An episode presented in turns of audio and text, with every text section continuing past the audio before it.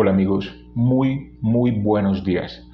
Este es un mensaje, un saludito para todos aquellos que quisieron salir a caminar, a darse una vuelta descomplicada por la ciudad, a caminar de pronto solos y darse cuenta que no somos el centro del universo, sino todo lo contrario, pero sobre todo para todos aquellos que se levantaron con una buena idea en la cabeza, acompañada también de un poco de incertidumbre y tal vez falta de motivación para alcanzar ese sueño hermoso que tienen, esa idea espectacular. Recordemos que las ideas son la mejor expresión en la que podemos nosotros representarnos en este universo. No me crean a mí, pregúntenselo a Platón, por ejemplo. Darle forma a tus ideas depende en gran parte de cómo le das forma a tu propia vida, a tu manera de pensar. Las definiciones que tenemos de fábrica, las que tenemos preconcebidas por factores de herencia o simplemente por cualquier otra circunstancia que de pronto nos supera, todos los acontecimientos, sin distingo alguno, cada situación va marcando en nuestra existencia un poco de esa definición. Y la clave está en repensar esos arquetipos precisamente teniendo en cuenta que estaremos siempre tocando nuestra propia naturaleza, ¿no? Eh, nuestros asuntos más íntimos, por decirlo de alguna manera, donde simplemente somos nosotros los que reinamos y donde debemos hacer un filtro muchas veces.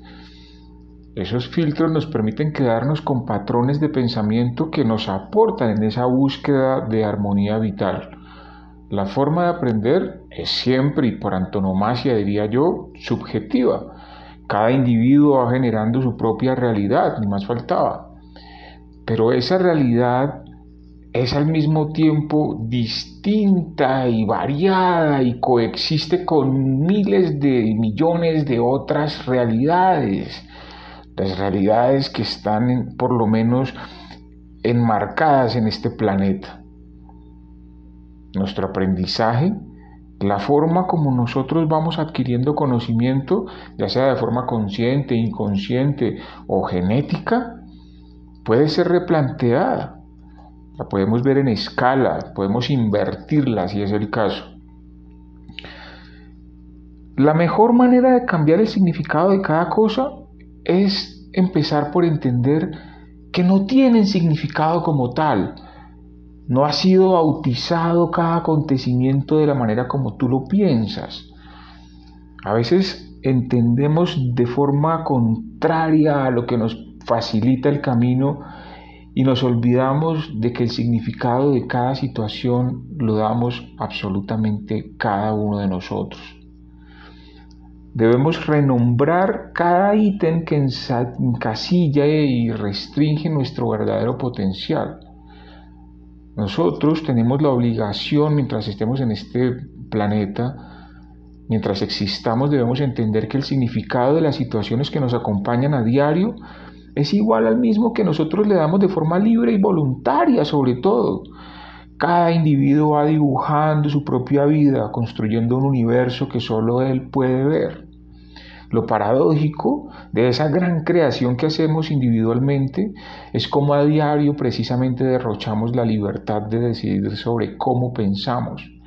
Cada quien va creando su pequeño mundo y a la vez solamente lo puede entender parcialmente.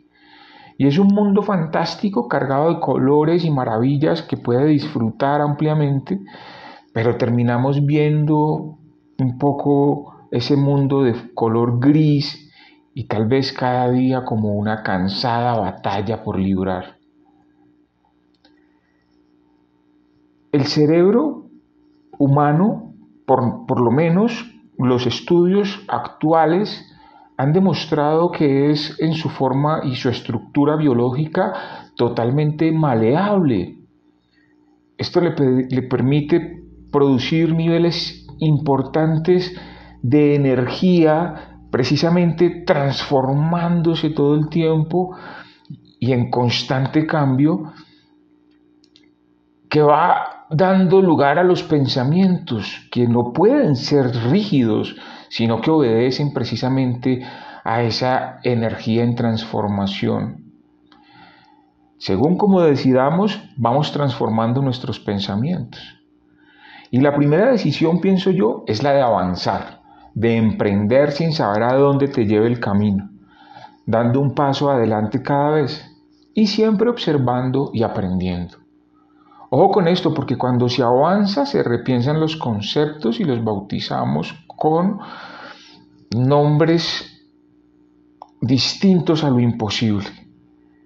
Vamos cambiando el lenguaje y lo imposible lo vamos viendo también y lo vamos comunicando de una manera distinta con nosotros mismos y con los demás. Solo así vamos aprendiendo, estando vigilantes en el camino, ese camino que llamamos vida. Solo así aprendemos a recorrerlo.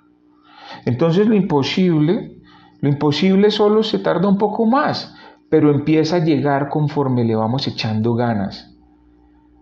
Ese es un poco el mensaje que quería dejarles hoy. Hay que echarle ganas a la vida y hay que buscar cómo le ponemos a diario un poco de sabor, un poco de ese eh, ingrediente que cada quien le da un nombre, que cada quien lo define, pero que debe ser una compañía constante al levantarnos, porque los propósitos se nos pueden esconder si nosotros actuamos, como dice el refrán, de tal forma que somos ciegos y no queremos ver. Necesitamos entender que el pensamiento no es simplemente un concepto etéreo que no tengamos la forma de definir de manera lingüística sino más bien que el pensamiento es un creador de todas las realidades y que estamos en la obligación de darle colores positivos a esa manera de pensar. Porque es hoy por hoy se tiene claro que el pensamiento es energía y que influye directamente en la química del cerebro un cerebro que como lo hemos estado diciendo, no nosotros ni más faltaba porque somos desconocedores de cualquier ciencia profunda y más una médica tan importante como la de la neurología o las que se dedican al estudio profundo de la naturaleza del cerebro.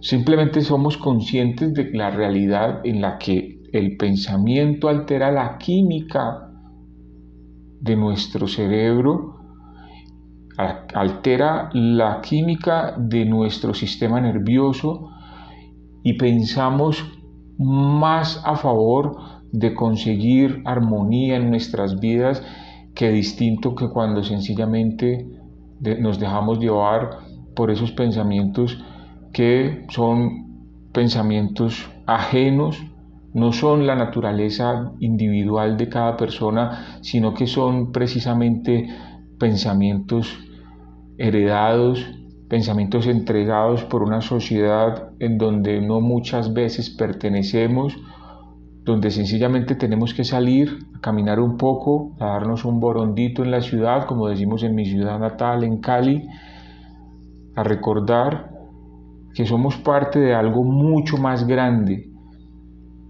algo más grande de lo que, no, de lo que somos nosotros y que no podemos controlar y que por eso es mejor ir a favor de esa corriente universal y vivir un poco más en el instinto, vivir un poco más con la intuición, vivir un poco más con fe tal vez, pero simplemente vivir.